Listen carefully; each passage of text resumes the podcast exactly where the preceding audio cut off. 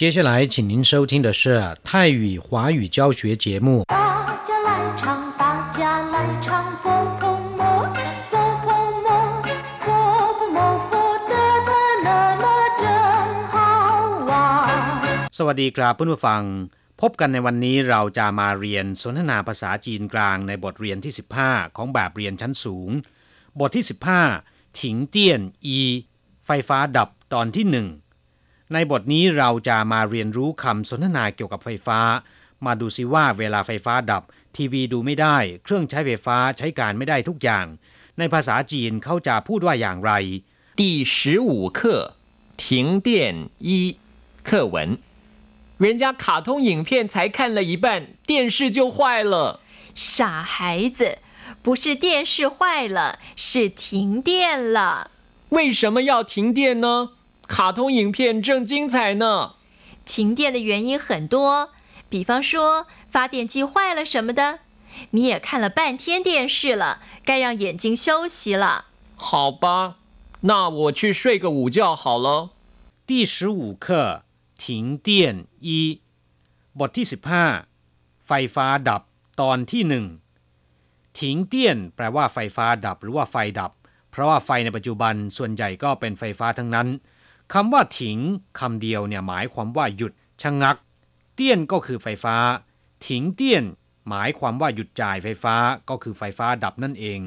ถ้าเป็นน้ำประปาไม่ไหล ในภาษาจีนจะพูดว่าถิงสวย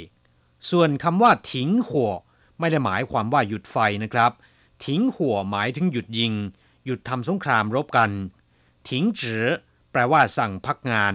อย่างเวลาลงโทษข้าราชการหรือว่าพนักงานของบริษัทที่ฝ่าฝืนกฎระเบียบของบริษัทอย่างร้ายแรง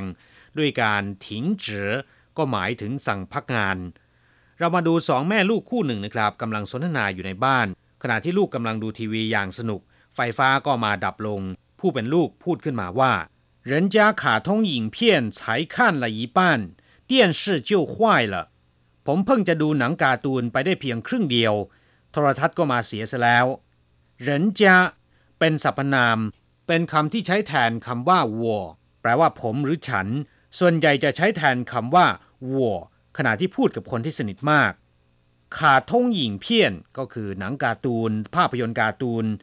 ใช้ขั้นละอีป้าน เพิ่งจะดูได้เพียงครึ่งเดียว อีป้านก็คือครึ่งเดียว เตี้ยนชื่อจิ้วควายละโทรทัศน์ก็มาเสียซะแล้ว เตี้ยนชื่อก็คือโทรทัศน์ควายละเสียแล้ว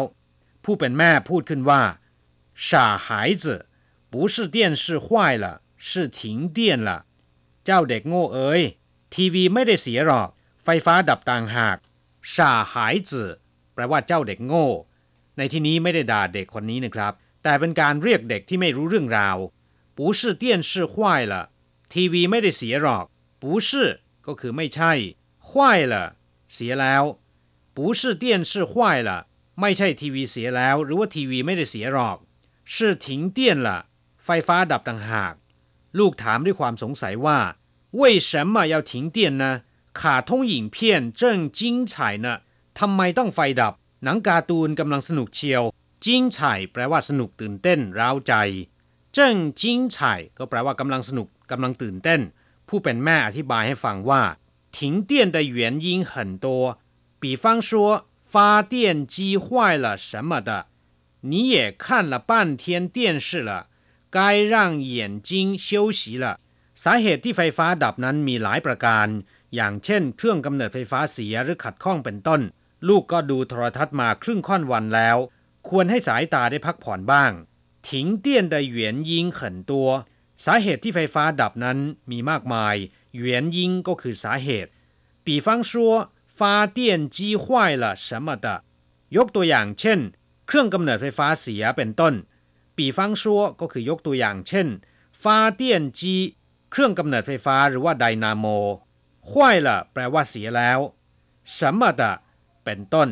你也看了半天电视了ลูกก็ดูโทรทัศน์มาครึ่งค่อนวันแล้วป้านเทียนก็คือ ครึ่งวัน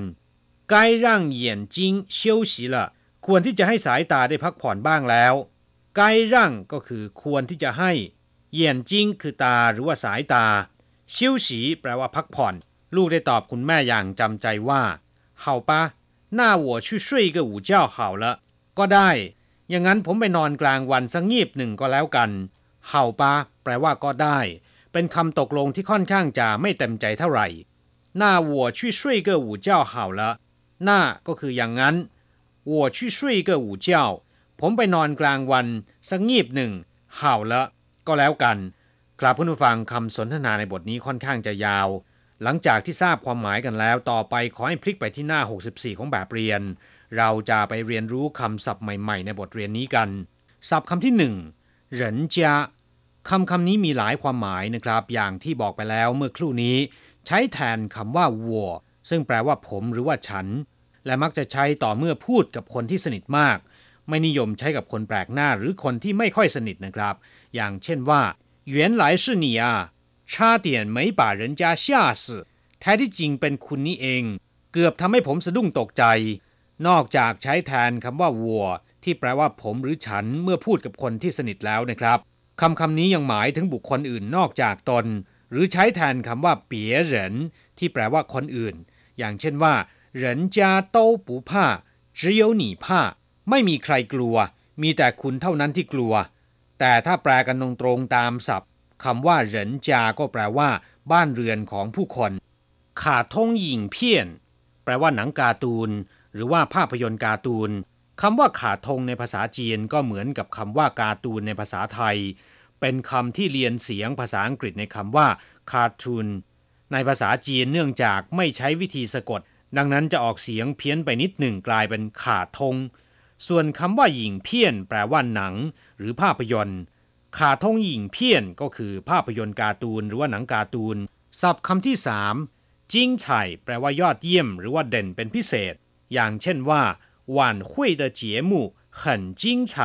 รายการแสดงในงานราตรีสโมสรเด่นมาก หรือว่ายอดเยี่ยมมาก表演的非常精彩แสดงได้อย่างยอดเยี่ยม ศัพท์คำที่สี่ฟ้าเตี้ยนจี แปลว่าเครื่องกำเนิดไฟฟ้า เครื่องผลิตกระแสไฟฟ้า หรือว่าเครื่องปั่นไฟฟ้าแปลว่าเกิด หรือว่าผลิตฟ้าเตี้ยน แปลว่า ผลิตกระแสไฟฟ้าเตี้ยนจีก็คือเครื่องจักรที่สามารถทำให้เกิดกระแสไฟ หรือเครื่องจักรที่สามารถผลิตกระแสไฟฟ้า ซึ่งก็คือเครื่องกำเนิดไฟฟ้า หรือเครื่องปั่นไฟนั่นเอง ศัพท์คำสุดท้ายช่วยเกอูเจ้านอนหลับหรือว่างีบในตอนกลางวัน เรียกว่า ช่วยกอูเจ้าคำว่าเก้อในที่นี้นะครับ เป็นศัพท์บอกจำนวนว่าหนึ่งตื่นหรือว่าหนึ่งงีบ ซึ่งความจริงแล้วจะมีหรือไม่มีก็ได้ อย่างเช่นว่า ช่วยอูเจ้า นอนหลับในช่วงกลางวัน ช่วยเกอูเจ้า แปลว่านอนหลับหรือว่างีบตอนกลางวันสักงีบหนึ่งครับผู้ฟังหลังจากทราบความหมายของคำศัพท์ในบทนี้ผ่านไปแล้วนะครับ ต่อไปขอให้พลิกไปที่หน้า 65 ของแบบเรียน เราจะไปทำแบบฝึกหัดพร้อม ๆ กับคุณครูนะครับใช้ จียวแปลว่าเพิ่งจะ ก็จะ อย่างเช่นว่า你怎么才来就要走了คุณเพิ่งจะมาทำไมจะไปซะแล้ว不是是แปลว่า ไม่ใช่ เป็น อย่างเช่นว่า不是我笨是这机器设计不良ไม่ใช่ผมโง่หรอก หรือผมไม่ได้โง่หรอก เป็นเพราะเจ้าเครื่องจักรนี้ออกแบบไม่ดีต่างหาก ข้อที่สามเจิ้งเนะ กำลังเลยกำลังเชียว อย่างเช่นว่าเจิ้งหวานเต๋อฉีเจี้ยน่ะกำลังเล่นอย่างมันมืออยู่เลยกำลังเล่นอย่างสนุกสนานเชียว ข้อที่สี่ปีฟังชัวสมะตะยกตัวอย่างเป็นต้น อย่างเช่นว่า ปีฟังชัว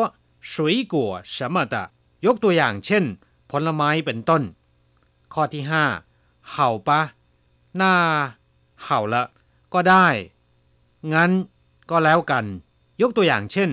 好吧那我先试试看好了ก็ได้ งั้นผมลองดูก่อนก็แล้วกัน ครับผู้ฟัง เวลาในวันนี้หมดลงซะแล้ว เราจะกลับมาพบกันใหม่ในบทเรียนหน้า สวัสดีครับ